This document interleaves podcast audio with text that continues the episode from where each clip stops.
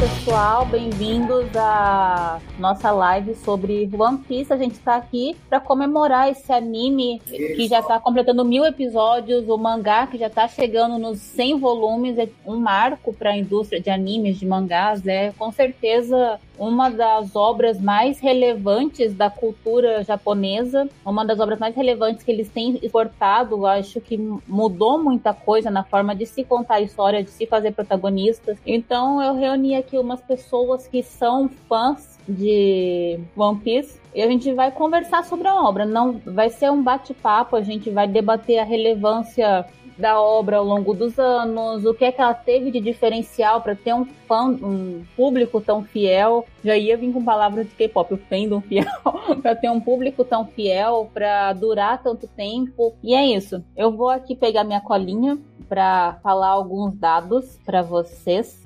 Uh, One Piece é uma série de mangá escrita e ilustrada por Eiichiro Oda. É assim que fala? Eiichiro Oda. Isso aí. Eiichiro Oda. E eles têm sido serializados pela revista Weekly Shonen Jump desde 22 de julho de 97. É, eles, os capítulos são compilados e já estão a 100, esse compilado já estão sendo publicados a 100 já tem 100 volumes desses compilados do mangá. É, One Piece conta a aventura do Monkey Luffy, que é um jovem cujo corpo ganhou é, propriedades de borracha após ele ter comido uma fruta do diabo acidentalmente. E com a sua tripulação, os Piratas do Chapéu de Palha, o Luffy explora a Grand Line em busca do tesouro mais procurado do mundo, o One Piece, a fim de se tornar o próximo rei dos piratas. Então, essa é a sinopse. Ah, eu acho que o One Piece tem mais tempo. Eh, ele tem desde 97 que o mangá é publicado, é mais tempo do que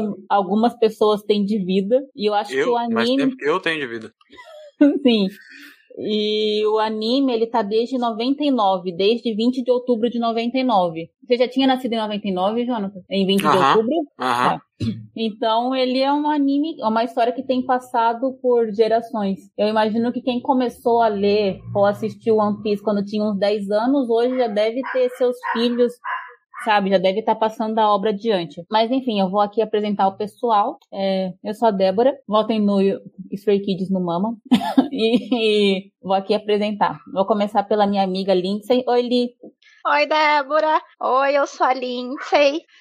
E vou passar pro Tiago. Oi, Tiago. Oi, meu nome é Tiago. O Tiago, que é amigo da Lindsay.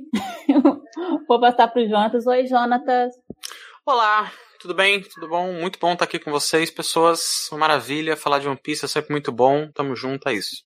Beleza. E estamos aqui também com o Arthur. O Arthur, que é amigo do Jonatas. Oi, Arthur.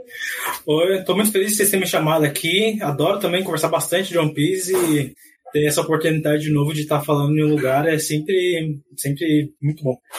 Só pra, é, pra registrar aqui, o Arthur não é meu amigo, não. Ele só ficou sabendo do, da live e ficou pedindo pra, pra entrar e tal. Não conheço ele, não. Ah, vai bosta já. Tô brincando.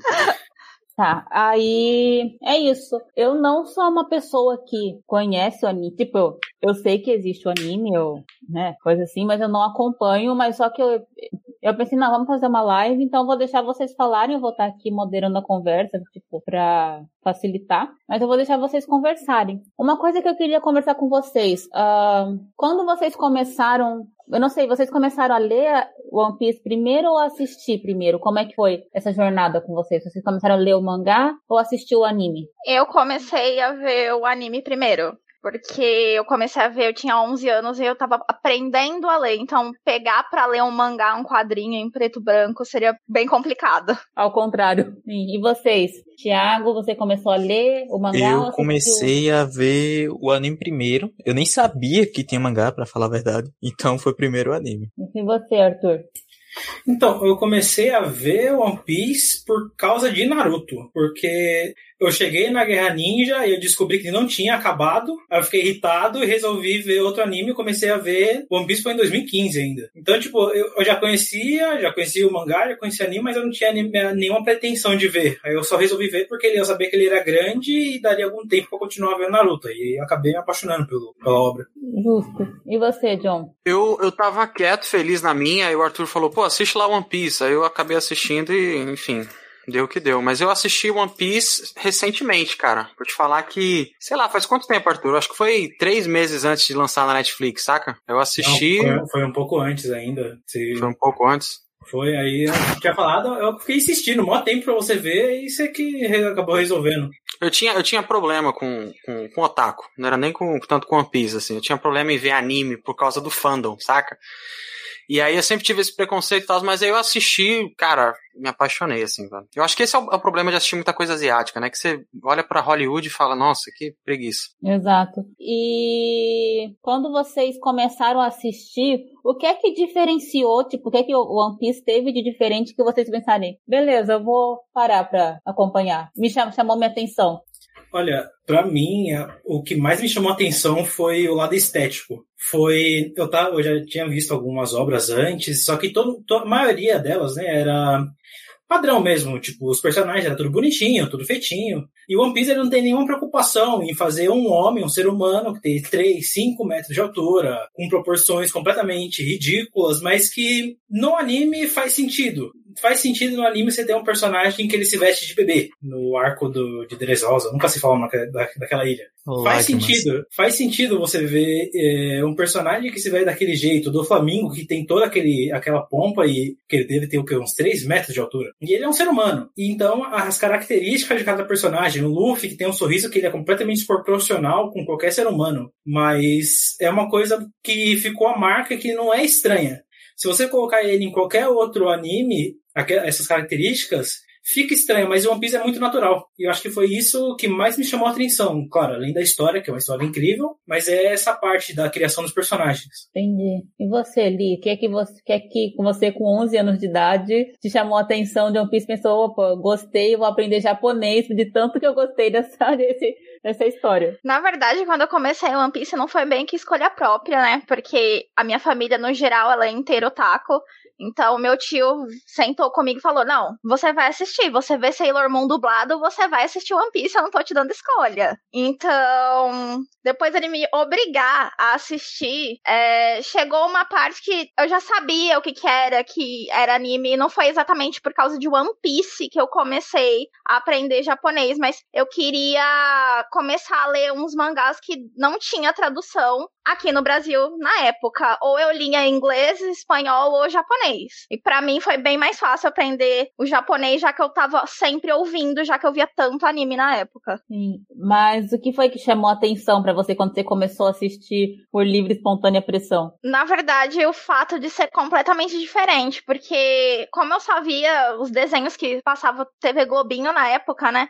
Eu não tava acostumada a ver aquelas coisas, os personagens ter uns poderes diferentes. Eu via no máximo três espiãs demais que elas tinham armas diferentes diferentes. E os animes, principalmente One Piece, não. Eles tinham poderes, uma personalidade própria, uma história grande por trás. Foi o que mais me chamou a atenção, a história. Entendi. Você, Thiago? Literalmente foi por conta do tamanho do anime. Literalmente, eu comecei a assistir por conta disso. Eu tinha, na época... Caraca. É. O que afasta muita tinha... gente, Thiago. Opa, tô indo lá. É, agora é um vício, bora. É porque na época eu tinha terminado o quê? Eu tinha terminado de assistir Cavaleiro do Zodíaco completo e tinha chegado em Naruto e acontecido a mesma coisa com Naruto. Tava naquela época de fila infinito. Foi na Quarta Guerra. Aí eu peguei procurando outros animes, escutando música, e tem algum no YouTube, tem algumas, uh, algumas como é que diz? Algumas edições que acompanham a música e tudo mais, é anime. Aí lá eu conheci One Piece. E eu comecei a assistir. E assim foi. Meu otaku é uma praga, né? Então. eu, tô vendo, eu tô vendo esse anime longo aqui. Eu tô. Já que o meu outro anime tá com muito filler, tá em pauta, vou aqui ver esse outro aí pra ocupar meu tempo, né? Eu não sei do é One Piece que é pior. Você acompanhar os mil episódios ou você esperar semana a semana depois que você já chegou no, no final. Não, pior e foi. a pior parte. Eu, eu assisti e a Guerra Ninja continuava. Não, a Guerra Ninja, filler que continuava, não era nem a guerra, era o filler que continuava. Continuava firme forte. Coloquei One Piece em dia, tô brincando. E, vo e você, Jonatas, o que foi que te chamou a atenção? Cara, o que me chamou a atenção foi a. Acho que o que até me chama a atenção até hoje é a construção dos personagens. Saca? A estética de One Piece nem, nem tanto. É muito legal como o Oda cria o mundo e tal, é tudo muito bem fundamentado. A construção da, da questão política, toda a mensagem que passa é fenomenal. Só que, como eles aprofundam um personagem, é algo sensacional, cara. Eu já vou meter o pé na porta aqui e falar: minha personagem favorita é a Nicole Robin justamente por conta disso, cara. É uma construção de personagem, mano, que eu me emocionava assistindo, velho. E quando tem o ápice dela, que é lá no Water 7, cara, eu tava gritando, velho, entendeu? Eu tava louco aqui, batendo no teclado, falando, cara, que que é isso, saca? Que que é isso? Você vai plantando episódio por episódio, cena por cena, sorriso por sorriso, para você criar uma bola de neve, aí de repente no episódio Jesus Cristo, eu não lembro mais, o acontece as coisas, saca? Isso é, é, eu acho muito sensacional e eu não tinha visto ainda em outros animes ou desenhos, eu assisti poucos animes, né? Mas eu nunca tinha visto isso em obra nenhuma, cara. E eu fiquei apaixonado, e aí depois dali foi, foi só ladeira abaixo, ladeira acima, né? Não sei como é que fala. Entendi. Uma coisa que a Lindsay tava me contando é porque a Lindsay, ela é tipo a minha tutora, assim, né? De me explicar algumas coisas de de One Piece, ela estava me falando que quando o One Piece começou há 25 anos atrás, uh, o protagonista, o Luffy, não era um tipo de protagonista comum para época. Que hoje em dia a gente está acostumado com um protagonista que tem essa jornada de começar mais fraco, de ser mais vulnerável e tal, só que na época, pra época, ele foi novidade. Que geralmente os protagonistas eram os mais fortes e o Luffy não era. Vocês acham que essa característica do Luffy foi um diferencial é, para One Piece quando foi lançado que fez o é, que fez ele se firmar no mercado de mangás e animes japoneses? Certeza, certeza. Ninguém, todo mundo respirou, ninguém falou, vou falar. É, é importante. Sim, sim. Porque o que que acontece? Você pega os outros protagonistas, o Luffy é literalmente o mais pé de chinelo de todos, saca? Eu acho que é, essa humanização do personagem é, é, é muito interessante, é o que vai te carregando, entendeu? Você vê ele realmente crescendo. Ele tem um objetivo, tem um sonho, e a cada episódio você realmente vê que ele tá mais perto, que ele tá amadurecendo, que ele era uma criança, que ele era um moleque muito infantil, e ele tá chegando cada vez mais nisso. E o que mais intriga nessa questão é porque quando a gente fala um pirata que estica, cara, é um poder meio ridículo, saca? Pô, uhum. sabe? Você não vê o, o Senhor Fantástico sendo o rei do, do, do universo Marvel, saca? Mas o Luffy, ele, ele tem esse simples poder e ele vai crescendo e aí no que o tempo vai expandindo também a questão dos poderes dele, a questão do. do... É que, é, desculpa, Jonas, mas uma das coisas também que é muito importante do Luffy é que, por mais que ele não é muito inteligente, ele não. Né, igual ele fala lá no arco da Nami, ele quase não é nada. Mas uma das, uma das maiores qualidades dele é o, a criatividade que ele tem. E a criatividade que ele tem faz ele fazer umas coisas que é ridícula, mas que funciona. E é junto já com uma força extraordinária que ele já tem desde o começo que aí realmente só vai sentir uma consequência dos atos dele só lá na Baía das Bolhas, lá no final daquele praticamente no meio do anime, porque ele sempre vai, vai arrumando alguma, algum problema, ele sempre vai conseguindo superar, porque ele é forte, porque ele tem companheiros. Mas é, junto com isso, com esse poder ridículo, vem uma criatividade muito grande. Tanto que a maioria dos poderes dele é, foi realmente, se ele não tivesse aquela criatividade, ele ia ser mais que um senhor fantástico. E sem contar Sim. que muitos vilões ele só conseguiu derrotar por conta dessa criatividade. Crocodile que eu diga. Uhum. Ele, ele, pensa muito fora da caixinha. Uhum. Você ia falar alguma coisa ali? E não só isso, o que destacou para mim na época bastante é que o, o, Luffy, ele, além de não começar forte, ele também não ganhou aqueles poderes do nada, como era normalmente na época, de, por exemplo, vem o mestre, ah, toma aqui o seu poder. Não, você vê a passagem de treinamento dele todinha pra ele poder chegar ao nível dos vilões da, da, da época do One Piece. Entendi. É, deixa, deixa eu só uma coisa coisa. É, quando começou a falar que vocês não acham que ele era muito forte no começo? Não, o Luffy não, tinha uma força bastante razoável, não é à toa que não, solou um, eu. Pra, pra, mim, no, no começo ele era muito forte, tanto que, igual que eu falei, só, ele só vai sentir realmente o peso de algum vilão que ele não consegue enfrentar na Baía das Bolhas, que é a, que é a margem para a próxima parte não, do One Na, em Alabasta, se você for parar para pensar, em Alabasta mesmo ele já sentiu esse peso de, de, peso de não conseguir enfrentar um vilão propriamente dito, porque é, o Crocodile mesmo... ganhou por, por acaso, por assim dizer. Mas mesmo assim ele ainda conseguiu, é isso que eu falo, eu, eu entendo, e realmente foi, acho que foi um dos vilões mais difíceis que ele enfrentou, mas mesmo assim É, ele Mas só vai sentir o peso assim- mais pra frente. Ele não ganhava por força, e sim pela criatividade que ele tinha. Não é porque ele começou ridiculamente forte. É, eu acho que a questão que eu falei de força não é uma questão de força. ah, que eu digo, ele tinha a força dele, tarará, mas quis comentar dele ser mais vulnerável, dele não ser muito inteligente, dele Uhum. essa toda essa jornada que ele tem tido, você ter um dele ser mais vulnerável do que outros protagonistas costumavam ser. Quando você vê protagonistas que costumam ser ah, overpowered, você tinha ali um protagonista que tinha sua força, mas que também tinha uma vulnerabilidade muito grande. Então, foi nesse sentido, né? É, Sim, e a questão estética também dele, né? Dele não ser aquele cara musculoso e tal. E sobre isso que você tá falando, o- tem até um amigo aqui comentando que é a questão. Eu digo que o poder é uma consequência da maturidade. Ele sempre foi, foi forte, mas vai crescendo de acordo com os desafios e a maturidade. E aqui eu acho que entra não só na questão da maturidade, mas outro fator principal de One Piece é que o Luffy ele cresce por conta da tripulação. Saca? São as pessoas ao redor dele que fazem ele crescer, que fazem ele ter maturidade. O arco, eu não lembro qual, que é quando. Aí um pouco de spoiler, tá, gente? Ali no comecinho do, do, do anime.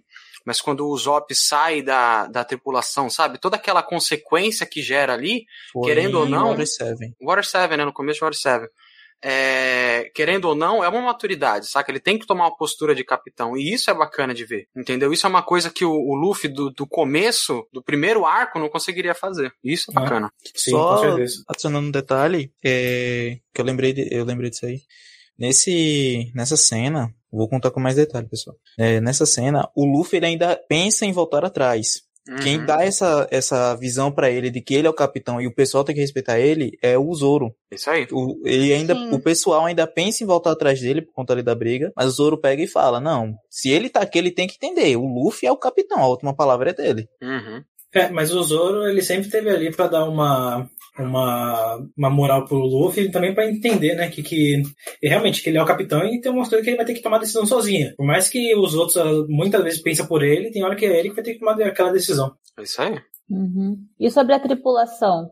A tripulação dele. É, pelo que eu entendi, a tripulação é o coração de One Piece, não é? É o coração do anime. Tipo, a- a- os amigos do Luffy, o papel que cada um vai tendo, desenvolvimento. É, Tem- Sim, e uma coisa é que, diferente de alguns animes por aí, é, principalmente da época, até hoje em dia, na verdade, acontece isso, é, você consegue notar a importância de cada um deles na jornada. Você vê, propriamente dito, aparece ali tal momento, você sabe que aquele personagem ali em específico, ele consegue resolver aquele problema. Diferente de muitas vezes, onde, sei lá, um momento onde um outro personagem deveria resolver, mas o protagonista do nada pega e arruma uma solução. Uma pergunta que eu tenho. É... E não é uma pergunta, assim, essa é curiosidade. Vocês diriam que o One Piece, a tripulação, ela, os membros da tripulação servem como escada para o desenvolvimento do Luffy? Ou cada um tem, tipo, uma relevância que é a parte, tipo, fora disso? Cada um tem uma relevância à parte disso. Não é só uma escada pro, pro Luffy crescer. Porque eles carregam um peso muito mais importante na história do que o desenvolvimento mental e físico do protagonista. Sim, porque, por exemplo, em Sailor Moon, gente, eu amo Sailor Moon, mas aí você tem as outras Sailors que a função delas é cuidar da Sailor Moon. Que Sim. Não, isso a gente não vê One tanto isso. Não acontece que- isso. Ó, spoiler. Na, no, na Sandy, em certo momento, ele sai da tripulação. E aquele, aquele arco em si, ele é bem voltado no Sandy. Então a gente tem o desenvolvimento do Sandy, a gente tem a, a revelação da história dele, o amadurecimento do próprio Sandy ao invés do protagonista. Apesar de que a gente também vê bastante participação do protagonista no desenvolvimento desse personagem. Sim. É, é mais como se o Luffy fosse uma escada pros outros personagens, né? Sim, É. É mais ao contrário mesmo. Porque tem muita coisa ali que. Assim, claro, que é por desenvolvimento do anime, mas é igual, que ele acabou de falar do arco do Sandy, cara, não, não precisaria ter aquele, todo aquele desenvolvimento. Se fosse um outro anime, se fosse pro. Se fosse mesmo focando no Luffy, não, te- não precisaria ter aquele desenvolvimento do Sandy. Mas como é. Mas é. Cada personagem ele tem seu papel ali, é realmente seu papel, e ele tem a sua função, e é muito importante o que acontece ali com cada personagem. Então é importante você conhecer ele, você ter o carisma daquele personagem e você ter ter cada vez mais desenvolvimento para você se aprofundar mais em cada um. Porque é é muito fácil você encontrar também qualquer pessoa que, claro, o Luffy ele sempre tá ali toda hora, mas que vai gostar muito mais de qualquer outro personagem da tripulação do que do Luffy. O Luffy não é realmente o centro das atenções ali. Então, e isso, isso para mim é uma das maravilhas de One Piece também, porque alguém aqui, o personagem favorito é o Luffy do anime? Não. Não, meu é o Sandy. Exatamente. E eu Só não que sou ao, gado. ao mesmo, ao mesmo, para gostar do Sandy, cara. Ao Não, mesmo tempo, ao, ao mesmo tempo, cara, é, você tem personagens que têm o próprio objetivo, igual o próprio Sandy tem a, o All Blue lá e tudo mais. Só que ao mesmo tempo, a missão deles ali na tripulação é tornar o Luffy o rei dos piratas. Saca? Então você consegue criar um objetivo para cada personagem, eles funcionam bem sozinhos. Só que eles têm um objetivo maior, um objetivo maior, além de tudo aquilo, que é transformar o Luffy no Rei dos Piratas. Então, da mesma forma como todos são bem trabalhados, o Luffy não fica de canto, saca? O Luffy não é só, ah, tá bom, é o cara que tá lá, tal. Não, porque além dele ser mega carismático, igual o, o Arpegios TV comentou aí, ele, ele tem uma função e o restante também tem uma função em prol dele, cara. Isso é fantástico. Entendi. E o que mais vocês gostariam de falar sobre a tripulação do Chapéu de Palha? Nico Robin, eu te amo. Obrigado. É, eu falaria o mesmo. Nico Robin não tem como, cara, tá no coração de todo mundo. Não, não tem. Não tem. Ah, que bom. E Chopper também. Chopper. E, e é legal que os personagens, eles têm uma. Cada um tem uma personalidade muito diferente. Tanto que direto o Zoro e o, Sanji estão sempre brigando, mas ao mesmo tempo eles têm uma sinergia muito forte com cada um, igual que o Jonas falou do, de cada objetivo. E os objetivos eles não destoam do que, que é o propósito dali, deles estarem no mar. E é muito legal, porque você vê, sei lá, a Nami, ela tá ali para ser a maior cartógrafa, então casa junto com o objetivo principal do protagonista. Tem o Zoro, que quer ser o Uhum. maior espadachim, tem o Chopper, que quer ser o maior médico, então tem eles é, com cada um dos seus E um objetivos. detalhe, nenhum deles é ridiculamente forte. Não, todo Isso mundo aí. tem. Ah, é. Isso aí. Vai acompanhando. É, não, pera, como? Se Depende. falar o Zoro, se falar o Zoro, a gente Depende, fecha a live porque- agora. É, Zoro não, velho. Não, não, não, porque, Se falar por o exemplo, Zoro. O Segura, é ridículo, é ridículo de forte. Mas é, você tá falando entre eles. Eu falo eles ridículo não de são forte muito. que, tipo, a equipe todinha consegue, sei lá, derrotar todo mundo. A equipe todinha é forte. Lá em One Piece, não. One Piece você tem o quê? Dois, três ali conseguem bater de frente com a grande parte dos, do- dos inimigos que aparecem pela É, frente. os outros eles são. Mas os outros é mais um suporte. É, é, isso é verdade. O Ibidito falou que então a tripulação é sim uma cola para o desenvolvimento contínuo, tanto do enredo quanto, é claro, dos personagens. Sim, sim. E, e- Sim. e, além disso, é aquele negócio. Você pode até não gostar do Luffy, você pode até não gostar do Zoro, mas alguém você vai gostar da tripulação, cara. É impossível você. E se você não gosta do Chopper, cara, sai da minha frente, velho, pelo amor de Deus. Mesmo que você não goste de alguém da, da tripulação, os outros personagens na série são tão bem desenvolvidos Sim, que você sim. vai acabar gostando de algum outro personagem. Eu acho Pelo que uma coisa que é importante quando você tem uma história que tem um grupo, né? É aquela coisa. Eu posso não gostar de tal personagem, mas eu sei que ele é importante. Tipo, não tem um personagem que esteja, tipo, ocupando espaço, que esteja. que não tem função, que a função é superficial. Ó, eu posso ser um pouco chato. Hum. Eu não gosto do Sop. Só Caraca, velho. Caraca, É isso, irmão. Tira ele da minha frente aí. Eu mais gosto, importante. eu não gosto do Sop. Eu, eu acho ele muito irritante. Ao mesmo tempo que eu gosto muito dele, porque ele é Fala. muito engraçado. Agora não. 30 Ele é minutos. muito Sop engraçado, ele, ele, ele tem um humor muito próprio dele, então eu sempre tô rindo com ele, mas ao mesmo tempo em briga, tô- é, as brigas mais chatas é a dele. Só um, um negócio. O, apesar de ter dito que não gosto do Usopp e ele ser chato em vários momentos, ele é um, um dos personagens mais interessantes em questão de desenvolvimento. O Usopp começa como um cara mentiroso e vai amadurecendo ao ponto de se tornar tudo aquilo que ele havia mentido antes. Tudo que era a história de que ele contava lá, eu esqueci agora o nome da menina que ele contava a história, não vai voltar.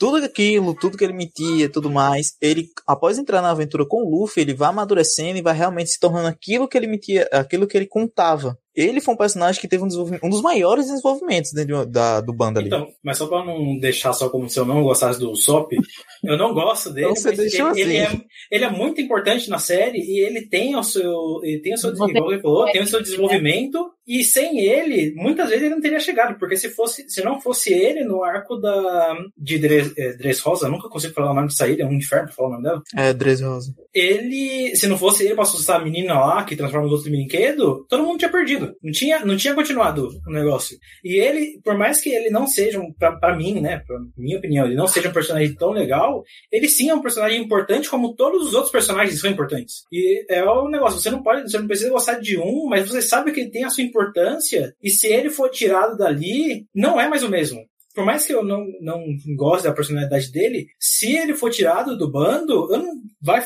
vai faltar uma coisa, não vai ser mais tão legal quanto era antes com ele. É, não vai, não vai. Não, mas você tem todo o direito de estar tá errado, Arthur, não tem problema não, cara, fica tranquilo. Ah, obrigado.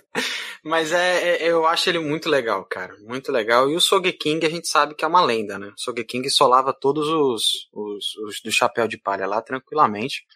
E tem a teoria que o, disputa, o Zop é o. Cara, é, não tem, não tem como não. Mas é aquela coisa, todo mundo ali tem uma, uma importância, cara. Todo mundo tem uma importância e, e o, o, Oda sabe trabalhar muito bem isso, saca? Ele, putz, cara, é maravilhoso. Entendi. E uma coisa que eu queria falar, eu acho que não tem como falar de One Piece sem falar da importância social que o anime tem, que o mangá tem, né? As críticas sociais, o desenvolvimento, é, é uma coisa que até falaram quando a gente estava aqui falando, ah, não vai falar disso, tá? Não, vamos. É, então, queria que a gente falasse um pouco. Vocês diriam que One Piece, por estar 25 anos em ativa no Japão, vocês diriam que ele tem um papel na evolução do Japão como sociedade? Porque digamos, ah, uma pessoa começa a ler One Piece quando criança, se você entende ali pautas sobre, digamos, sobre o feminismo, sobre alguma coisa, você pensa assim, ah, então eu posso não ser um homem babaca, entende? Então, como vocês diriam a importância de, queria perguntar como é que vocês veem as críticas sociais que o One Piece faz, essa construção social, e como vocês acham que ela afeta a sociedade japonesa? Olha, eu não, eu não consigo falar da sociedade japonesa porque, igual eu falei, eu não tenho tanto contato com esse universo é, otaku e tudo mais. Só que eu acho que o mais claro aqui, as maiores, as maiores das críticas de One Piece, fica para a questão do governo, né? Toda a alegoria que ele Não, faz com o, o acho ano que perdido. do lado do governo fica o preconceito, junto com o lá do, dos homens peixes. É, tem essa dos homens peixes.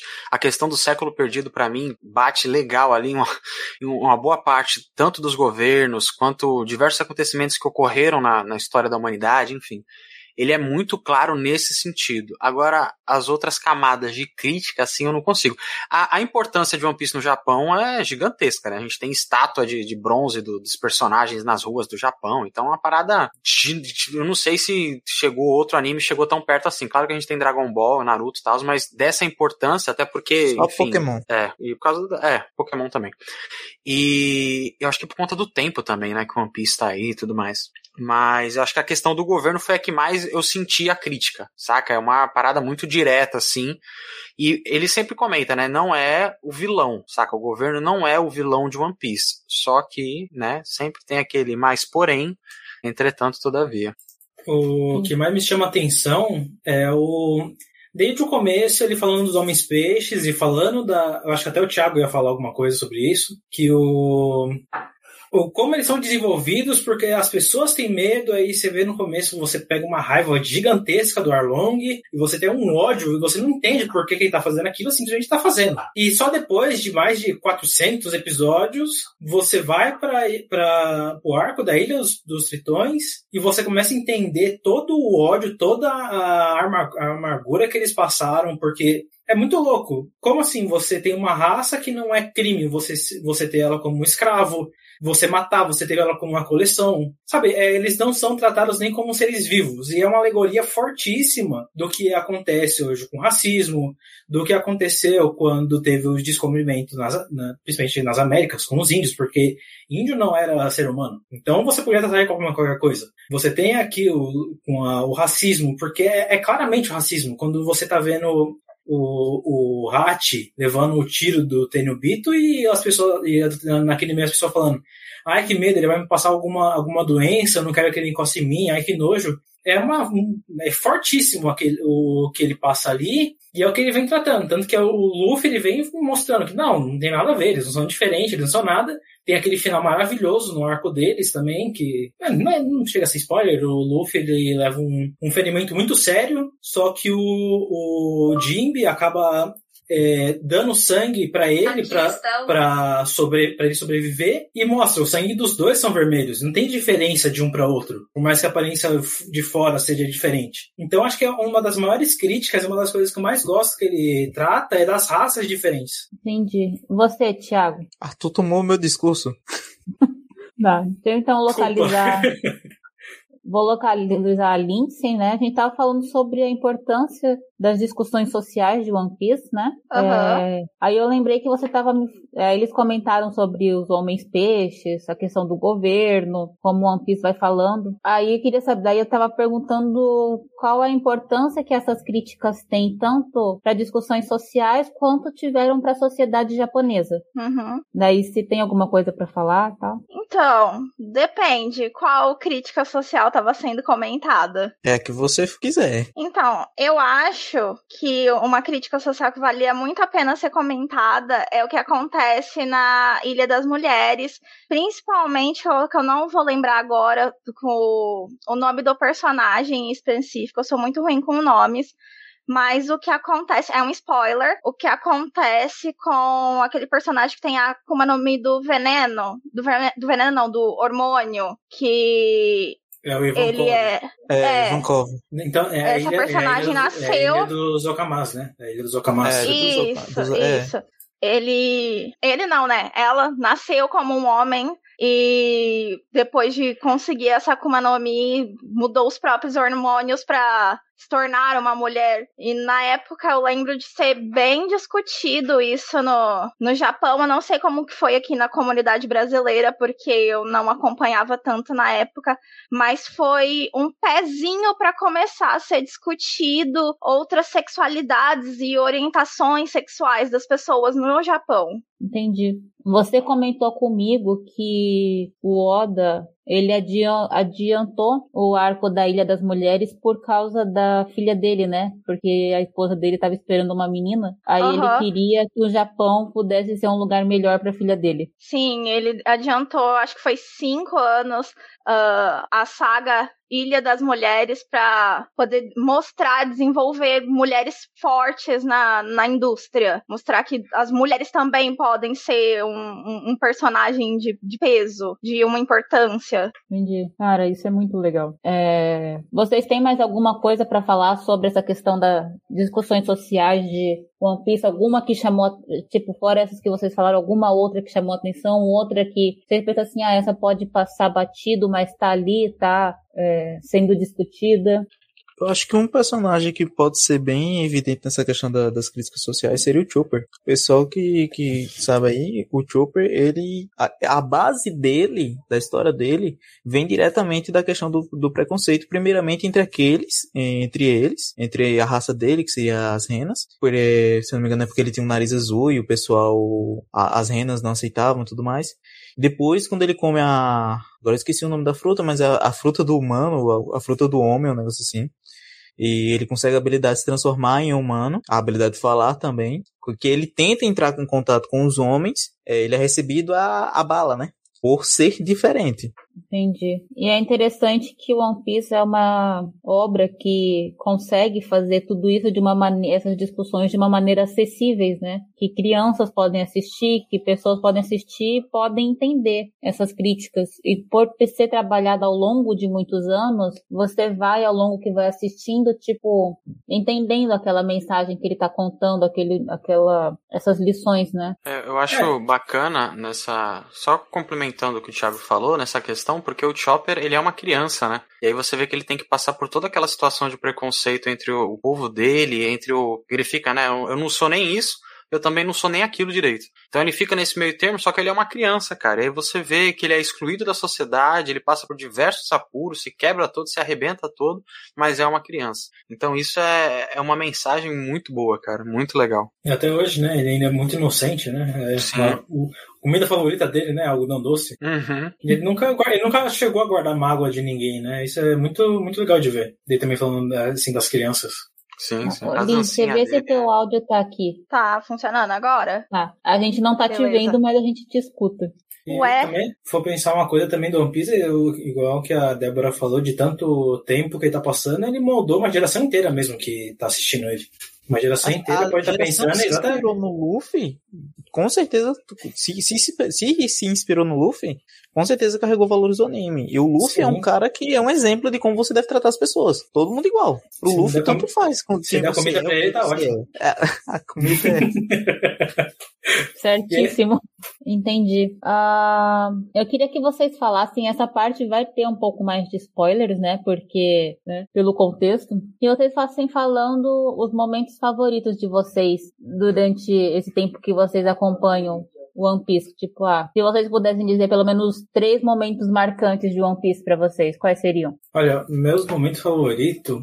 Acho que o primeiro é com Barba Branca, porque ele é o meu personagem favorito, eu adoro aquele personagem. E tudo que ele fazia era uma coisa, uma coisa ridícula, sabe? Do momento que ele virou o Mara, ele destruindo a ilha inteira, tudo que ele fazia era grande. Então, praticamente todos os momentos que o Barba Branca tá lutando, que ele tá enfrentando os seis almirantes, que ele tá enfrentando o exército, e porque, pra, pra, pelo menos pra mim, né, o Marineford é o, é o melhor arco do, do One Piece até agora, né? E, mas acho que, tipo, se for pegar só naquele, só naquele, nesse arco, pra mim, o primeiro ponto que marca muito é ele falando pra tripulação é, ajudar o Luffy a, a chegar no cadafalso. E você, vê no final ainda toda aquela, aquele mar aberto de soldados segurando pra ele passar no meio, é maravilhoso aquele, aquele, aquele primeiro momento.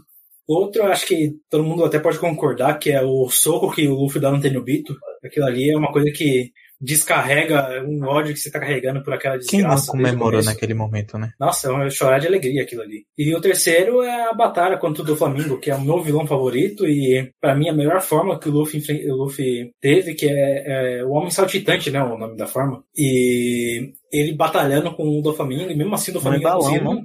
É Homem Balão? Não, Balão Saltitante? Man. Acho que é Balão Man. Mas é- essas pra mim são as são as três minhas três partes favoritas: a batalha contra o Flamengo, essa do de Marineford e a do Tenryubito. Ótimo. E você, deixa eu ver, Jonathan.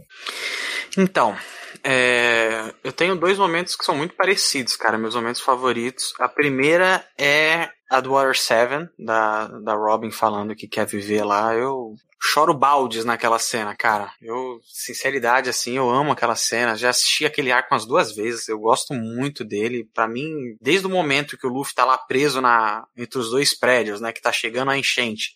E a Nami fala pra ele, ó, a a Robin tá saindo porque ela tá protegendo a gente, cara, aquilo ali vai me derrubando, só pedrada depois dali.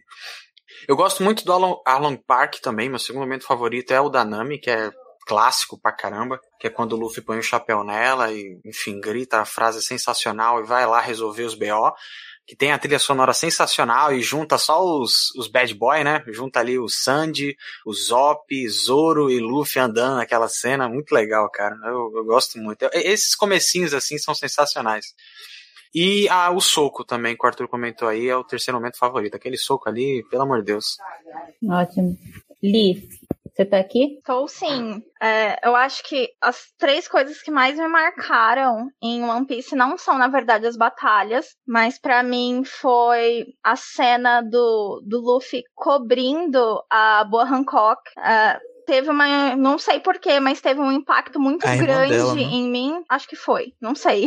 Não lembro mais, Irmã faz dela. muito tempo. É a irmã dela. Ahn, aquela parte também em que o Zoro sente toda a dor do Luffy durante a batalha e ele não Nossa. conta isso pra, pra o resto da tripulação, fica só pra ele, só ele Pelo sabe Deus, disso. cena. E eu acho que o Sandy também sabe porque ele tava fumando e acabou vendo. E também a cena do, do Luffy salvando, a, não exatamente salvando a Nico Robin, mas da cena dela dizendo que ela quer ser salva, que ela quer viver. Exato, exato, cara.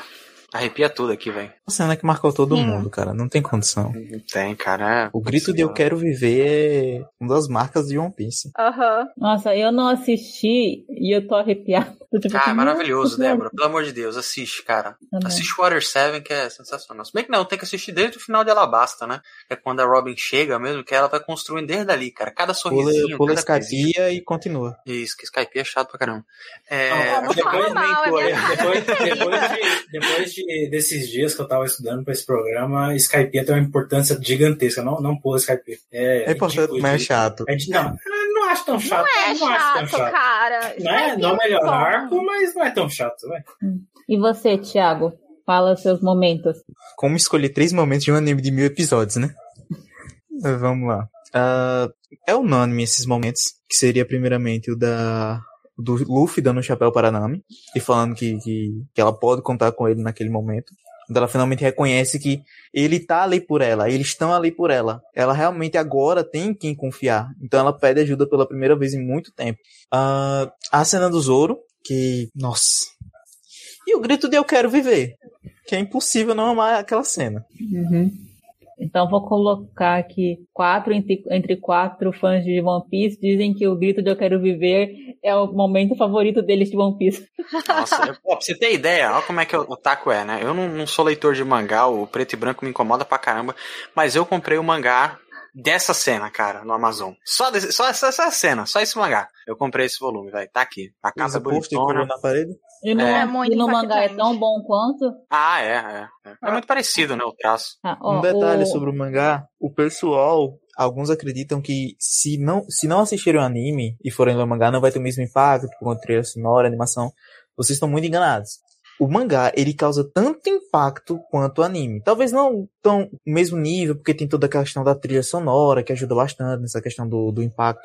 Mas é, o impacto é muito grande. O Grito de Eu Quero Viver, por exemplo, ele é mesmo nível. Você arrepia de toda forma. Você tá lendo ali, mas você arrepia. Nossa, que legal. Ó, o Ibidito comentou, se eu puder comentar, vejo que além de tudo o que estão falando, olha o impacto que esse anime causou em quem assiste. Vocês estão falando, fazendo uma live sobre o anime e vocês conseguem falar de momentos do anime, que tem mil episódios. Que a É. gente já abandonou nossa vida, guerreiro.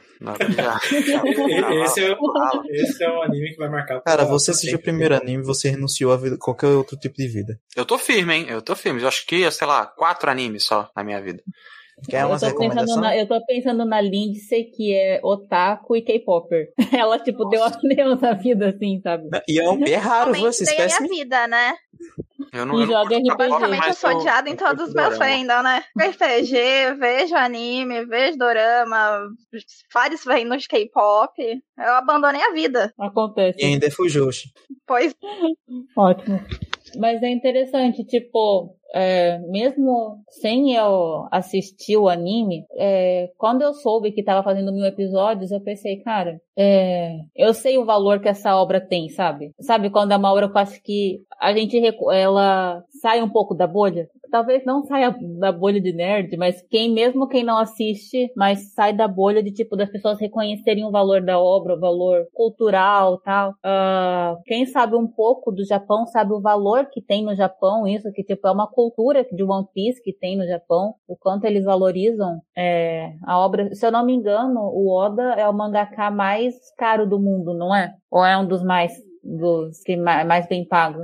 Olha, ele deve ser um dos mais bem pagos, cara. Porque o cara com trabalha a certeza vida é um dos inteira. mais bem pagos. Eu não tenho certeza Com se ele é certeza. o mais caro do mundo, mas ele com certeza é um dos mais O caros. mais caro não, porque geralmente pra você ter esse patamar de o mais caro, você tem que ter uma habilidade de desenho absurda. Vamos É, combinar que que, o- o Oda ele o desenha Oda bem, não mas tem. não. Entendi. E. Ah, eu queria que vocês falassem rapidinho o impacto que teve o One Piece na indústria de. que tem One Piece na indústria de animes e de mangás. É, se vocês puderem mencionar alguma coisa. Se vocês sabem, tipo. Cara, o- eu, eu- tenho a relação em questão dos quadrinhos, né? Porque hoje em dia, no mundo, em geral, se vendem mais mangás do que quadrinhos, né? Principalmente, o, o- que isso foi um impacto maior, é que nos Estados Unidos está se vendendo mais mangá do que quadrinhos, do que Marvel, DC, enfim.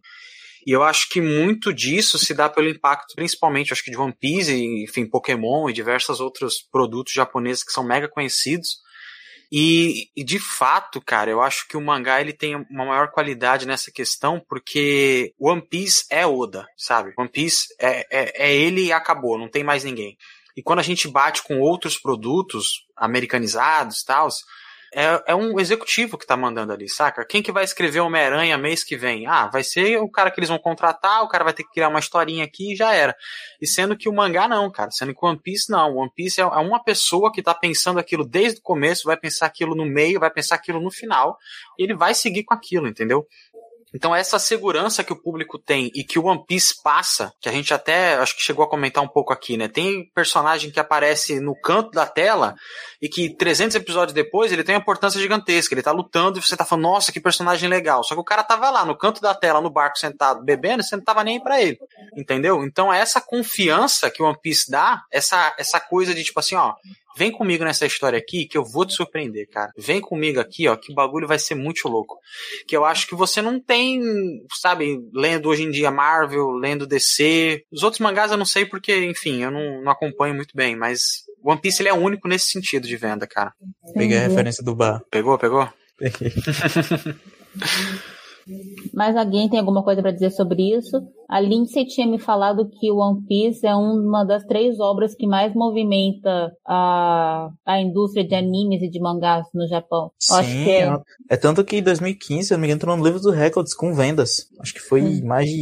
Mais de Uhum, mas não assim é exatamente só com animes e com mangás, é também é toda a rede One Piece, é produtos gerais. Entendi. Você tinha falado era One Piece, Dragon Ball e algum outro. Pokémon? Poxa, não. Se for Pokémon é mentira, porque Pokémon, meu amigo, lá no Japão, ele é até ainda mais principal que o One Piece. O nível pra você ver. Uhum. Sim. Sim. Tá, então eu não sei se era, sei lá, era algum, tinha um terceiro. Já esqueci. Tá, mas, é, só pra falar que o, o João estava falando da venda de mangá, ele bateu a venda do Batman. Hoje ele é mais vendido que o Batman. Sim. Que era um dos três animes, um dos três é, quadrinhos mais vendidos do mundo. Isso no mercado americano, né? Que é a casa do cara. E, e é, é, o que eu falei no começo. É, o One Piece ele é tão conhecido hoje que só de você ver um personagem ou um traço, você consegue saber quem é. Uhum. Você já, é, ele, já, ele já cria uma marca própria. Aquela, aquele estilo de animação, aqueles personagens bizarros. Em qualquer lugar que você olhar, você bate o olho, até uma pessoa que não viu, que não conhece, vai saber quem é. One Piece já tem uhum, uma marca muito forte. Que reconhece. Sim. Ó, o Diego aqui tá falando é, devo dizer que do lado das empresas americanas, tem muito do mercado estar, estar sustentando, estar sustentado em um sistema de vendas extremamente arcaico. Isso abre para que obras de maior qualidade de fora da bolha americana consigam ter mais chances de brilhar. Concordo. Exatamente. Não sei se vocês acompanham a indústria de quadrinhos estadunidense, mas é basicamente isso. Eu acho que não só na indústria de quadrinhos e tal, mas a indústria de entretenimento estadunidense, ela tem perdido muito espaço para obras asiáticas, é, animes, doramas, música, mangás tal, porque tem oferecido uma qualidade e uma forma de consumo que tem agradado mais o consumidor. É, é a prova disso é Round Six na Netflix, né? Que é o, a série mais assistida da plataforma. Você tem, por exemplo, o filme dos Eternos, que eu não sei se todo mundo assistiu aqui, eu não vou dar spoiler nenhum, mas o tempo todo é citando BTS. Então você tem, cara, um mercado muito forte e é igual ele falou, a qualidade é muito superior, velho. Saca? Qualidade é muito superior. O mercado americano, cara, tem coisa assim que tá chata, saca? Você, eu tava até comentando, acho que com a Débora, que você vê séries, sabe? Você vê, sei lá, não querendo falar mal, mas você vê Big Bang Theory ou One Piece, eu sei que é diferente, mas a questão de tempo que você vai gastar assistindo, cara, você saca? Um bagulho que não tem futuro. E você pega os mangás, e a maioria dos mangás são assim, que passam uma mensagem, que tem uma questão, às vezes, política, que tem toda uma representação, que normalmente você não tem nessas séries vou ver porque eu não tenho que fazer, sabe? Uhum. É muito superior, cara. É muito superior. E os doramas estão no mesmo nível, entendeu? Tem. Ah, cara, é, é, triste. Você conhecer esse lado da moeda do entretenimento, esse lado asiático, é triste, porque você não consegue voltar, entendeu? Você não. Você não Não volta. Eu posso dizer que eu conheço o Jonathan desde que ele dizia que How I Met Your Mother era a melhor série que tinha. Olha aí, olha a vergonha, rede nacional. Caraca, Débora. Pois é. Desculpa, Jonathan.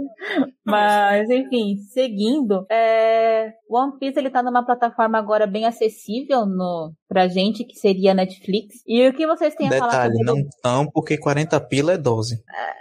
É. 40 pilas, vocês estão falando da Netflix ou do.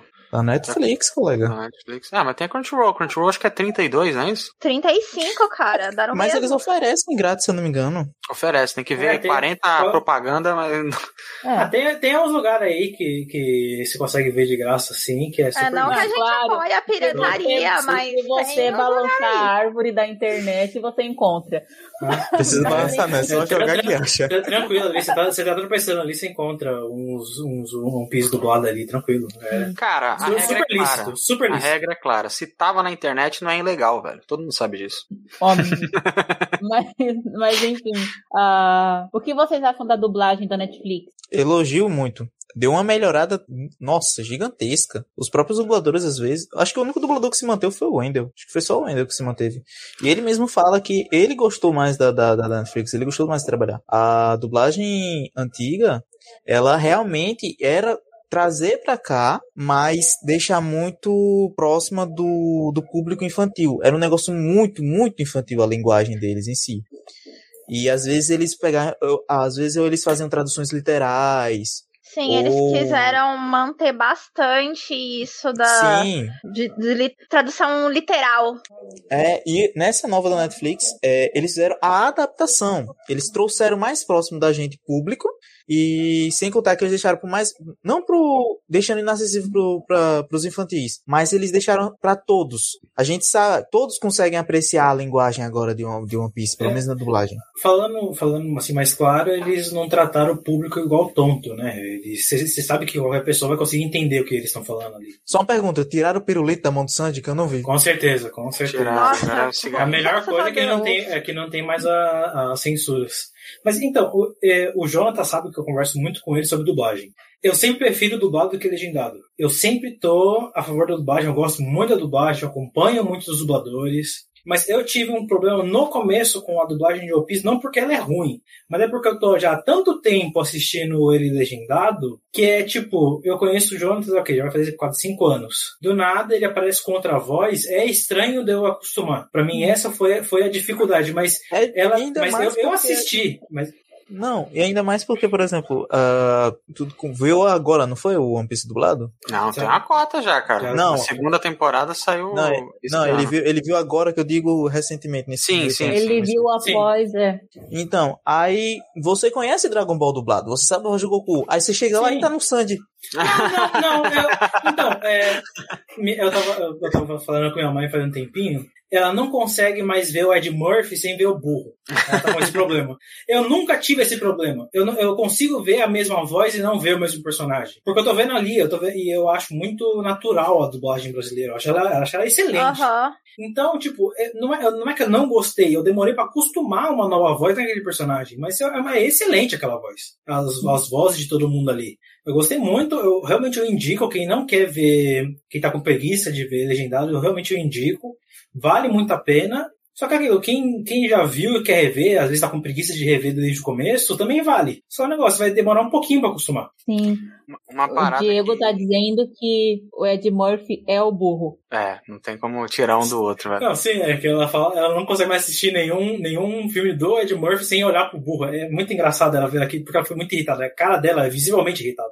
Que bom que ela não precisa, porque os papéis dele são muito parecidos, né, cara? Então não Mas dá pra ficar falando de de É. dublagem, é só um parênteses, mas eu quero muito um dia fazer um podcast falando de dublagem, sabe? Sobre a dublagem brasileira, porque merece muito reconhecimento a nossa dublagem. A dublagem brasileira é muito boa, merece muito reconhecimento. Não tem a ver com a pauta agora, mas só, sei lá.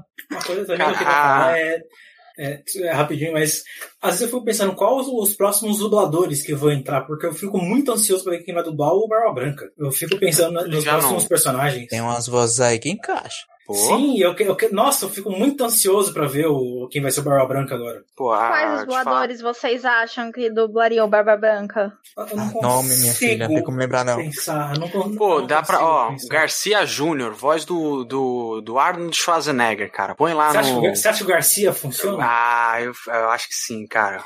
Eu acho que Você- sim. Você lembra do dublador Barbosa? Sim, sim. Ah, você, mas acha que ali. ele, você acha que ele cabe? Não, eu acho que não. Acho que não. Porque você vê outros os papéis dele, como o Puma, outros personagens, e ele consegue fazer bem diferente a voz, né? Mas não sei, eu não consigo pensar. Eu tinha pensado justamente em quem agora tá fazendo o Rei dos Piratas, que ele também é do Thanos. Ah, sim, é. E eu tinha pensado na voz dele pro Barba Branca. Seria interessante.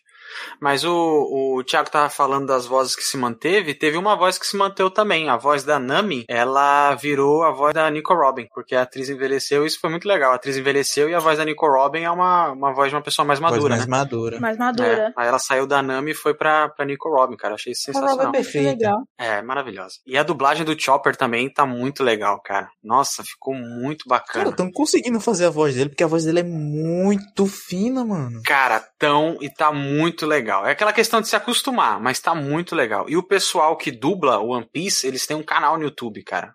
O. Mitsubuteco. Eles fazem live lá, eles já fizeram live com o Guilherme Briggs. Nossa, é muito legal e eles são muito gente fina. Daria até pra chamar eles pra um podcast um dia, talvez. Porque a, a dublagem que eu menos tinha gostado, eu acabei gostando por causa do dublador, cara. Porque eu tava participando em live com ele, comecei a conversar com ele, é sensacional. Que é o dublador do Zop, cara. Porque o, o Zop, ele me incomodou demais na dublagem em português. Que é o Adrian Tatini, se eu não me engano. E, cara, como me incomodou a dublagem BR do Zop, ele tem uma voz de tacara rachada, que eu falo, ah, que agonia, cara. Mas depois você se acostuma e fica muito legal. A dublagem é sensacional, eu amei. E o Luffy também tá incrível. A, a voz em japonês do, do, do Usopp ela é muito limpa, né? Nem um pouco da cor rachada não, né? Ah, mas em BR é diferente, né? E sabe Ah, uma parada pô. que eu, que eu demorei pra me acostumar, cara? A questão que no japonês não tem Luffy, né? É Ruffy. É Ruffy. É, mas e aí... isso é porque eles não conseguem pronunciar o L, né? É, então, eles não têm L, entendeu? É igual você tentar imitar a, dubladora japonesa da Nicole Robin tentando falar o poder dela lá, o Flowers. Cara, você É, não É o consegue. cebolinha ao contrário. Ali Nossa. não é muito. Ali não é muito o japonês, né? Mas. Então, é o inglês, aí você pega, eles não sabem falar o L, aí vai o japonês e o inglês volta pro japonês e sai a língua que ela fala lá, cara, é sensacional. Falando em inglês, vamos falar do elefante na sala, que a gente tá evitando. Que hoje saiu o cast da, do live action de One Piece. Ai, Olha, É eu acredito, estou anunciando aqui ao vivo, eu acredito. Aí Eu que falar que Se o você se Jonatas, ele, decepcionar, você vai ser vai cobrado, ser o mais, Assim. o mais pra cima daqui, porque, olha, a adaptação de anime pra live action nunca dá certo. Nunca não. eu sinceramente não. tenho traumas de live action, então eu nunca espero muita coisa dele. Se vir bom é lucro, se vir ruim eu já tô esperando por isso e tá tudo bem. Eu acho que ele é tudo ou nada. Eu acho que ou ele vai ser uma merda completa que não vai dar pra assistir, ou ele vai ser algo sensacional, assim, que todo mundo tem que ver. Resumindo, É, ele vai é ser um sempre esse Note, ele vai ser bom. 880. É, exatamente, ele vai ser um Death Note, vai ser. Jones, foi, foi o que eu falei pra você. Ele é, o anime é completamente nonsense. Os poderes dele, as coisas dele, se- é, vai ser A muito caracterização difícil. dos próprios personagens é totalmente Isso. nonsense. Se fizer, é, vai, o maior problema dali vai ser, igual que eu falei, é muito natural você ver um homem andando vestido de bebê. Como eles vão conseguir passar essa Ah, naturalidade cara, mas anime? você vai ter que aguentar é. não ver um cara assim, velho. Entendeu? Pô, mas me diga como é que você vai fazer um nariz de serra? Ah, mano. Dá um jeito, entendeu? Dá um jeito. Ó, o maluco é simpaticão. Olha aí o Luffy aí, cara. Ele tem cara de Pior simpaticão. que ele se mostra. Será que eles não vão deixar os, os personagens um pouco mais humanizados? Ah, Não, é certeza, né? normal acontecer isso. Cara, Sim, mas é, é justamente é o que eu falei, a característica deles é ser o nonsenso. Então eu não sei muito se isso vai dar Mas, certo, ó, sabe? É duas coisas. Primeiro, tem que aceitar que isso aí não vai apagar o anime, nem a obra original. Isso é um extra. Então, o que vem de extra de One Piece eu tô aceitando. Entendeu? E segundo, é que aceitar, cara, que algumas coisas vão ser adaptação. Isso aí é uma adaptação, entendeu? Não tem como, igual Aham. você tava conversando, eu tava conversando com o Arthur, ele tava falando, falando, não, como é que vai fazer o sorriso do Luffy? Cara, não vai. Entendeu? Porque não tem como fazer um sorriso daquele Sim. tamanho num garoto desse aí, ó. Não tem como, cara. Isso, de, isso, Jonatas, é, é a experiência de muitos anos vendo adaptação de quadrinho, né? Exatamente. É É muito demolidor na veia, cara. Não, Entendeu? cara, É, tipo, tem que aguentar. Como eles, como eles vão pegar o Aokiji, que é um cara de 3 metros de altura, e deixar aquilo uma coisa natural? É, Não vai, cara. Não Não é vai. assim que eles vão Mano, fazer. O que eu a, a- a Big, a Big Mama tem 5 metros de altura, ela tem o quê? Umas, 10, umas 15 toneladas. Detalhe- Aquela mulher é gigantesca. O que eu fico tá pensando. do- Fala, Pode falar, fala. Thiago. Não, pode não, falar. Não, tá. Não, eu só, eu só fico pensando assim. Vá. Tá, vou falar aqui. Ah, eu acho que alguns poréns que tem a obra, né? é, sempre me preocupa quando estadunidense adapta um roteiro oriental, porque tem nuances de roteiro que não conseguem captar. Tipo, pensa assim, hum, será que vai conseguir passar a mensagem da história, sabe? Ah, as lições que passa, tal, essas coisas. É, outra coisa, é uma história que não acabou ainda, e a gente já viu isso antes. a gente já viu histórias que não acabaram, como é que foi que transformou em Uhum. série. E a terceira é que provavelmente é uma série que tem que ser muito cara, tem que, tem que ter uma produção muito cara pra poder funcionar. Sim. Então, Só que a gente viu o Cowboy que Bebop de- aí. Hum, Cowboy Só. Bebop tá caro pra caramba. Os efeitos especiais estão bacana, entendeu? Eles investiram uma nota pesada no bagulho. Porque se vier igual lá, descend- Descendente de Júpiter, como é que é o nome daquela série lá? Acho, eu acho que é isso mesmo. Ah, Legado de Júpiter. O legado de Júpiter, cara, vai ser muito tosco. É, ou faz ou não faz. né? Eu, eu, eu- tudo bem, eu gostei daquela, eu gostei daquela série, algumas coisas, mas ela é muito tosca. E se acabar vindo o One Piece tosco daquele jeito, vai ser o ó, vai ser um tiro no pé de novo. Sim, eu acho igual. que não tô querendo ser tipo. Não sou eu a purista, mas eu sei que fã de anime, eu sei que otaku é purista. E a gente tá falando de Que uma das isso? obras mais amadas da cultura otaku. Então a Netflix tem que cuidar que ela pode estar mexendo num vespeiro. eu não E fez queria. aquilo com Death Eu não queria. É, Death Note foi uma É, cagada, é, cara. Eu não acho, eu não acho errado, eu acho até muito bem certo ter adaptação, porque tudo bem, eu tava falando, eu, eu tenho alguns problemas que eu quero ver como eles vão resolver esses elefantes na sala, que é justamente a caracterização que tanto me chama atenção no anime. Mas, sei lá, reduzir arco, pular vilão, sei lá, a maior parte daquela, daquela, daquele começo até a- o arco da Nami tem outras coisas ali que dá pra dar uma ruchada ali, tranquilo, que não vai fazer falta. Ah, mas aí é que tá. Eu acho que o One Piece é grande, mas ele tem o seu valor ali, cara. Não, Mas, sim, ó, mas. Eu vou, vou te contar, vou te contar um negócio. Eu tô no faro desse live action aí desde 2019, se eu não me engano. Você vai aí nas postagens. A Emily Hood tá confirmada como Nami desde 2018, se eu não me engano. Vai lá no Instagram dela, vai nas postagens de 2019, 2018, você vai ver essa aí, a Emily Hood, a Nami. Ela tem, tem gente, eu inclusive comentei nas fotos dela Nami Swan, igual o Sandy ficava gritando no, no- no anime, porque ela apareceu de cabelo laranja com a camisa de One Piece, todo mundo falou, ela vai ser a Nami. E aí ela virou a Nami, ela confirmou. Então desde 2018 eles estão nesse processo.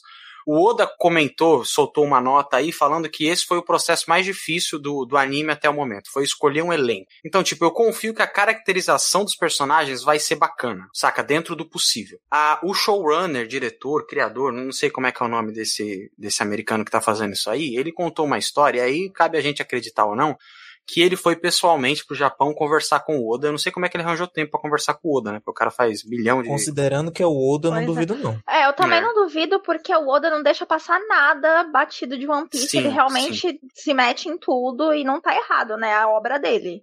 Então, aí ele comentou, e aí vocês podem pesquisar na internet, gente. Ele ficou um ano no pé do Oda pra conseguir fazer esse live action. Ele falou que teve um momento assim que ele se ajoelhou pro Oda e ele contou toda a história de One Piece novamente. Acredite quem quiser, entendeu? Se ele tá vendendo show pra Netflix, aí é outra história. Mas ele falou, Oda, esse anime me tirou da depressão. Aí ele contou toda a história, mostrou laudo e tal. E aí ele mostrou que ele era capaz de trazer o que pra mim é o mais importante de One Piece, trazer o coração e a alma do anime, da história, pra série, saca? Então, assim, eu sou trouxa por ter caído nesse papinho? Provavelmente. Mas, ao que tudo indica, estamos em boas mãos, porque o Oda não. Saca? Não sei, cara, não sei. Mas eu, eu acho que pode ser bom. Esse é o principal problema, tá ligado? A caracterização, você não pode nem reclamar tanto, porque geralmente em adaptação eles tentam deixar o negócio mais humanizado, eles tentam puxar os traços mais humanos. Então você não tem como você falar, não, eu quero o Arlong com dois metros e meio, nariz de serra azul, com dente serrilhado, tudo bonitinho. Não tem como você pedir tudo isso, tudo bonitinho. Mas você quer que pelo menos a personalidade, o jeito que eles agem nas situações, aquela essência que você gosta em, nos personagens de One Piece, continue e seja reproduzida pelo menos da mesma forma ou é da mais aí. semelhante possível. É isso aí. Até porque se eles gastassem bilhões em CGI com. Como é que é o nome do, do cabeça de. do que você acabou de comentar aí, cara, esqueci o nome dele. O Arlong? O Arlong, se eles gastassem bilhões de CGI com o Arlong, ainda assim ficaria estranho, cara, porque é um ser humano do lado de um homem-peixe, entendeu? Dá Sim. aquela coisa tipo, caramba, tal. E uma coisa que eu tava conversando com o Arthur é que o live action, ele cria uma toda uma nova leva de fãs, porque ainda tem, ainda hoje, em pleno ano de 2020, gente que tem preconceito Muito porque bom. é desenho, cara. Entendeu? Sim. Ainda tem esse. Ou porque povo. tem mil episódios, não sei porquê. Exatamente. Aí quando você faz um live action desse, que com certeza vai ser dublado, é uma série, o povo da Netflix come uma série lascada, maratona pra caramba, vai cara. Vai em inglês. É. Só que eu já não engulo mais a desculpa de ter mil episódios, sendo que já tem trocentos filmes aí resumindo as sagas até as sagas atual. Ah, e você só vê um por vez, você não precisa assistir mil episódios. É, você não noite. precisa assistir mil episódios um numa vez. noite. Vê os filmes, dá pra você entender. Tá bem resumido. Cara, esse não, negócio de é, assistir é, é, melhor, é melhor ver os episódios. É quando a gente comparação. realmente tá atrasado. Tipo a gente, pra fazer isso aqui, alguns aqui tava atrasado mais de que 100 episódios por aí. Teve que dar uma 68 episódios atrasado. Eu tive que assistir os, os, os 50, 60 episódios que eu tava atrasado em 3 dias. Porque eu quis? Porque eu quis, mas eu assisti em 3 dias. Foi comigo assim também. Tava com 68 episódios atrasados, vim em 3 dias porque eu quis e fui dar uma estudada, porque, meu, muita coisa. Até porque anime, meu, a, a hipócrita falando aqui, né? Mas anime costuma ter episódios mais curtos, né? Que nem um dorama, que são tipo mil episódios de uma hora, sabe? Então. So, disso é depende do anime. No caso de semanal como One Piece, realmente, eles são mais curtos. Mas tem animes aí, por exemplo, o Hellsing, acho que o pessoal deve estar ciente. Ele é uma hora cada episódio, são 24 episódios, se eu não me engano. Ok, mas eu não vou julgar, porque enfim, é Dorameira, né? A Dorameira vou... é um filme cada episódio, Débora. É uma hora. Tem Verdade. Dorama que é uma hora e quinze de. Eu queria episódio. saber a paciência que esse povo tem pra isso. Ah, é bom. Pra ver Dorama? Cara, não é porque só, em né? compensação, Dorama, tipo, é uma hora, mas são 16 episódios. 16 então episódios acabou. no máximo. Olha lá ainda. Então acabou, não sabe? Não, não, não... costuma ter segunda temporada também. Eu Ouviu conheço uma doida que, além de ler o do... além de assistir o Dorama, tá, leu, vai ler a novel e ler o mangá, ou a webtoon. A Débora. Uma obra aí. Ah, eu leio Webtoon, mas desculpa. mas não é a pauta de hoje. Mas enfim, e você, Lindsay, tem alguma coisa para falar sobre a adaptação live action de One Piece? Ah, é como eu falei, eu não tô esperando nada, porque eu sou traumatizada com live action. Eu acho que o único live action que eu assisti falei, nossa, é bom mesmo, até hoje, foi o de Bleach, e o resto é só, pra mim, foi só decepção. Então, se vir bom, é lucro. Se vir ruim. O Bleach é bom mesmo? O é bom. Bleach é bom. É maravilhoso. Eles deixaram bem, bem fixo, bem fixo não, bem fiel, bem fiel bem mesmo. Fiel. É que eu ouvi um pouco do do Samurai X. E Bleach vai voltar. Vai, vai, vai voltar. Tem notícia agora no final desse ano. Mas sei lá, é que é, o anime ele tem, uma, ele tem uma linguagem muito própria. Acho que, eu acho que é uma das principais coisas que eu não gosto muito de adaptação é que ele tem uma linguagem muito própria, sendo aquelas caras estranhas que eles fazem pra fazer comédia. Uhum. Do nada o cara fica com um cabeção, gritando. Mas eu aí acho eles que mudam. Interessante de quando você vê uma adaptação para live action é que o live action também tem características muito próprias, sabe? Também tem sua vida própria. Eu acho que também tem sua riqueza, sabe? É, é que o problema é que eles tentam copiar esses, esses trejeitos de anime pra série. Esse é o problema quando Sim, fica quando traga e aí fica bobo. Eles não ah, sabem trazer uma coisa, uma coisa. Tudo bem, se vai adaptar, então adapta tudo, tenta fazer o mais próximo, com a personalidade e tudo. Mas você, sei lá, você não vai adaptar um filme do Dragon Tem que ficar caricato, um, né? Um bom e ficar, tipo, você não vai colocar do nada uma pessoa com um Vegeta com um cabeção lá no fundo, gritando. Você não vai fazer isso. Sim. Eu não sei se vocês já chegaram a ver teatro de One Piece. Eu sei que não tem nada a ver com live action, mas o teatro funciona justamente porque porque nem sempre eles tentam fazer isso dessa coisa mais caricata que tem no anime. Eles fazem piadas ainda, mas é, já é de uma forma um, um pouco menos caricata, um, um pouquinho mais sério. Entendi, para as características sim. humanas, no caso, né? Sim. É, a gente pode, por exemplo, o Chopper, talvez a gente encontre algo meio Sweet Tooth, assim, será? Ah, eu, eu acho que sim. Pelo menos eu espero que sim. Que você ainda tem desculpa que ele é meio humano, né? esperar, né? Cara. É, então, eu também não sei, cara. Eu também não sei. Eu não sei se eles é... vão pirar geral e falar assim, ó, o bagulho é full anime mesmo, o... entendeu? O... o o Mutano, tem que ser full CGI, cara. O Mutano no é. Titãs, ele não, ele não ficou bom? Não. Será que ele não pode fazer uma coisa parecida com isso? Não, Titãs o que? A série Titãs? Isso, a série Titãs. Não, não. Eu não sei, eu não, eu não assisti a série, tô perguntando. Não, a série Titãs ele desistiu. Falou assim, ó, o Titã, é. a gente vai, vai pra outro lado e esquece Nossa, o... Mas o Mutano, a transformação dele, as coisas não é boa, não é, bem, não é legal? Não. É que acontece uma não. vez a cada ano lunar. É, e é bem bizarro, é, é dolorido, é triste, é ah. zoado. É. Mas é isso. Pessoal, acho que a gente discutiu bastante já hoje. Alguém tem mais alguma consideração que quer falar sobre One Piece? Tipo, ah, fiquei com vontade de falar isso, não falei? Alguma coisa que ficou? Ou acho que podemos encerrar por aqui? Acho que é importante a gente frisar agora no final, para acabar com o, do, com o fim aí, né? Começar o fim com o preconceito com, contra o Zop, né? Por favor, puder parar aí. Ah, tá, bom, tá bom, tá bom, é. com certeza. Ah, se serve de consolo, já que você não gosta do Zop, eu admito que eu não gosto do Frank e tá tudo bem. Ô, louco. também vamos combinar, né, Frank? Vamos combinar. Eu ah, não. gosto o, do Frank. O, o, Frank, o Frank ele é, é maravilhoso. Adoro o Frank. Não, não, não. Ah, Aí tu gosta do Frank e não gosta do Usopp. Que, que, não gosto. É, não vai entender, né? Maluco, gosto do Ace Ventura, velho, de tanguinha, mas não. Caraca, velho. Ah, não, o Frank ele é muito legal, mano. Uh, ele, ele, mano, é movido a Coca-Cola. Nossa. Não, eu não sei. O, o humor que o Frank traz que o pra série um tipo. não, não é pra é. mim, sabe? Uma, só uma o Frank é puro pastelão, mano. É, é justamente, é isso, isso não me ele, agrada. Ele, ele, é o mais nonsense de todo mundo ali. Agora no time skip ele é tipo um tanque de guerra com umas perninhas fininhas. Ele é muito legal. Cara, Mas, o, live o cara maromba é muito legal. Falta Exato. perna, pô. Pô, mas uma, uma coisa que eu acho muito legal é o One Piece tem mais de mil personagens. E eu tava revendo é agora. Bem mais.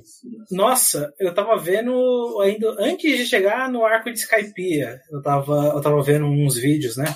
Nossa, tinha dois personagens que eu nem lembrava que existia. Eles são muito legais, que é aqueles dois caras parecem macaco. Que quando alguém fala que eles hum. parecem macaco, eles ficam tudo felizes. Cara, eu nem Meu, lembrava que eu nem são lembrava que eles existiam. personagens que eu não faço nem ideia. Eu tô Nossa, só imaginando é, e confundindo. É, é, muito, é muito legal, assim, tantos personagens realmente cada um ter uma característica própria. Você não vê mais nenhum outro personagem que é um pouco mais parecido com esses aí que eu acabei de falar, ou com uma personalidade dessa. Esse, Sim, é, cada personagem é muito único. É muito amor pra fazer um negócio desse aí. É, é, Por sinal, falando de personagem único, é Bartolomeu, o nosso representante dentro do anime. O cara é literalmente a gente. é uma tiete. Ah, é. vamos combinar, pô. Não, eu, e é muito legal isso, que é o esmero de fazer cada personagem sendo um personagem. Você não. É, ou aqueles negócios de ter, tipo, mil episódios e a, esses personagens que ficam aparecendo sem nenhuma, nenhum foco do nada. Simplesmente ele aparece. Aquele cara lá, aquele construtor lá de Wano, que ficou aparecendo, acho que ele apareceu umas 8, 10 vezes no anime todo e do nada ele aparece. O Frank tá trabalhando pra ele em um ano. Aham. Uhum. Sim, sim. Mas falou. Desculpa, eu tô só tipo. Mas mais alguma coisa? Se deixar, vai a noite inteira. então tá bom. A gente já tá aqui há uma hora e vinte conversando. Eu acho que deu pra gente conversar, tipo, a importância do anime num total pra vida de, e também pessoal, né? Uh, teve coisas que vocês falaram, aquele que vocês falaram da menina que fala que quer viver, me arrepiou. Eu, sem conhecer, fiquei arrepiada. É, para mim, valeu bastante a conversa. Eu espero que vocês tenham gostado de conversar aqui com a gente, de participar aqui dessa live, podcast. Espero que tenha sido uma boa experiência para vocês. E eu vou deixar vocês se despedirem. Se vocês tiverem algum, tipo, ah, site, alguma coisa que vocês produzem que digo, ah, pode me encontrar aqui também, coisa assim, se tiver algum recado que queiram deixar, podem aproveitar. Deixa eu ver, deixa eu começar com o Jonatas. Jonatas? Então, galera, maravilha participar aqui. Eu sou lá do Cashback. Nós fazemos podcasts semanalmente sobre tudo, cultura pop, sobre filmes, quadrinhos, séries, animes. Nós vamos falar de basicamente tudo. E essa semana, acho que o episódio, pra você ter ideia de tão louco, vai ser sobre futebol, cara. Olha que loucura. Pegamos uns doidos lá e vamos falar sobre futebol, vai ser bem legal. Vou aparecer lá no, no chat. Manda. É, não, não é ao vivo, a gente lança no Spotify, é bem legal. A gente tá, vai fazer ainda na Twitch, assim, mas é, é, é bem bacana, cara. Vai, então, vai, vai, vai. Vamos, vamos fazer. Lá na, no Instagram é D, aquele Dzinho americano, né, do artigo americano, THE, underline castback. Dá uma olhada lá. Inclusive, eu tava conversando com o Arthur antes da gravação e saí correndo pra fazer as postagens aí de One Piece, que tava todo mundo ocupado lá da equipe. Eu falei, cara, eu preciso postar isso agora. Porque, enfim, o live, live action vai ser bom. E é, é isso, gente. Muito bom estar aqui com o Bolsa Nerd sempre. O Bolsa Nerd foi minha casa por muito tempo. Amo escrever pro Bolsa Nerd, amo estar aqui com vocês. E é isso aí, tamo junto. Jonathan, se, esse se essa live action for ruim, eu vou cobrar de você. Pode cobrar, pode A cobrar. gente vai atrás. Eu e o Oda aqui assina embaixo. Uh, Vai ter um, tem que ter uma, um podcast especial fala- pedindo desculpa. Tá bom, pode deixar. Mas tem aquela, né? Pode ser ruim pra todo mundo, menos pra mim. Olha aí. Posso- Ele já tá, já tá começando. Mas é lógico, Você né? gosta do Usopp, né? Eu gosto. Então você é ciente. Você tem, tem ciência das coisas. Ah, pelo amor de Deus, ele é um saco. As Caraca, brigas dele é um saco, ele correndo o dia todo. Ah, pelo amor de Deus. Vamos encerrar aqui, que senão eu vou enfiar a mão na cara desse colega aí, velho. Tá bom. Ah, e você, Arthur? Obrigada por ter participado. Tem alguma consideração final? Eu quero agradecer muito por ter me chamado. Eu fiquei muito feliz. Eu adoro conversar de One Piece. A única pessoa que eu tinha pra encher o saco era o Jonatas. Agora eu conheci mais gente pra ficar falando. E se alguém quiser entrar em contato comigo, quiser mudar minha ideia sobre o Usopp, porque ele é o God Usopp, porque ele é o melhor, pode me procurar no meu e-mail, é Arthur, com TU, não tem H, ponto 1423, arroba hotmail.com, manda e-mail lá, a gente vê se a gente conversa. E é isso aí, muito obrigado por ter me chamado. Falou. E você, Lindsay? Aproveita e completa o Stray Kids aqui. É o seu momento, Isso aí, amiga. gente. Voltem no Stray Kids no Mama. É, foi um prazer estar aqui. É, obrigada, Débora, por ter me convidado. É, eu sei que eu não falei muito, porque eu não tô muito acostumada, mas se eu tiver outras oportunidades, aparecerei mais vezes. Ah, obrigada por ter vindo. E tem algum lugar que a gente pode achar você, se você quiser ser encontrada? Como é que é? Vocês podem me procurar lá no meu Instagram, que é lindy1998. Tá. E a sua lojinha de K-pop? Ah, isso aí. Tá, na- na- também no Instagram, dei uma olhada na minha lojinha de fanmade de K-pop, mas eu não faço só. E é a dona. É... eu não faço só fanmade de K-pop, eu faço personalizados do que a pessoa preferir, K-pop, anime, drama, qualquer coisa. É, O arroba é sun underline K-pop store. Beleza. E você, Thiago? Não tentem me encontrar, não vão achar, não uso rede social. Então tá, tchau. Falou, valeu. Eu agradeço muito. É, para falar a verdade, essa é uma das primeiras vezes que eu consigo bater um papo com pessoas que conseguem conversar sobre anime. Ah, nas outras vezes foram fracassos completos, porque acabei encontrando com fanboys e vocês sabem o preço disso. Zoro Pois Sola. é. Zoro Sola. Ah, meu Deus. E é isso. Eu agradeço ao convite, é, primeiramente por, por Débora, que disponibilizou, e, e Lindsay, que lembrou do, do seu colega aqui. Ah, Que imagina. é isso. O nome dessa live vai ser. é, qual é o nome do personagem? Zoro? Zoro. Ororo não é Gol Zoro. Solo. Vai ser Zoro Gol Solo o nome Ah, da não, live. por favor. Não.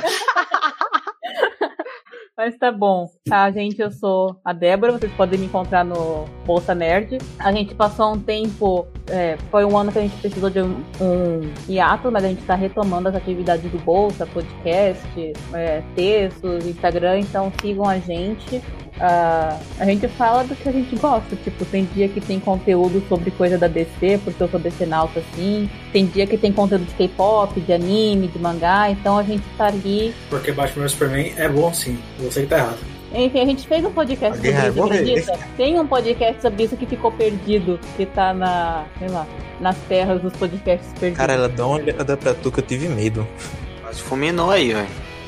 Não, não, é, enfim, é porque eu lembrei do podcast. Mas enfim, mas podem seguir a gente no Bolsa Nerd. Obrigada, obrigada a vocês que participaram dessa live, desse programa. Foi um bate-papo bem legal. Foi, como o Thiago falou, é difícil falar de um tema assim sem ir pro lado mais fanboy, mais purista, mas acho que a gente conseguiu manter na base do respeito, conseguiu. Acho que foi uma boa troca sobre o One Piece. E é isso. Então, sempre que possível a gente vai ter lives aqui na Twitch. Talvez a gente faça mais lives de animes, talvez sobre dorama, talvez sobre filme. A gente vai estar por aqui. Então, é isso. Obrigada e tchau.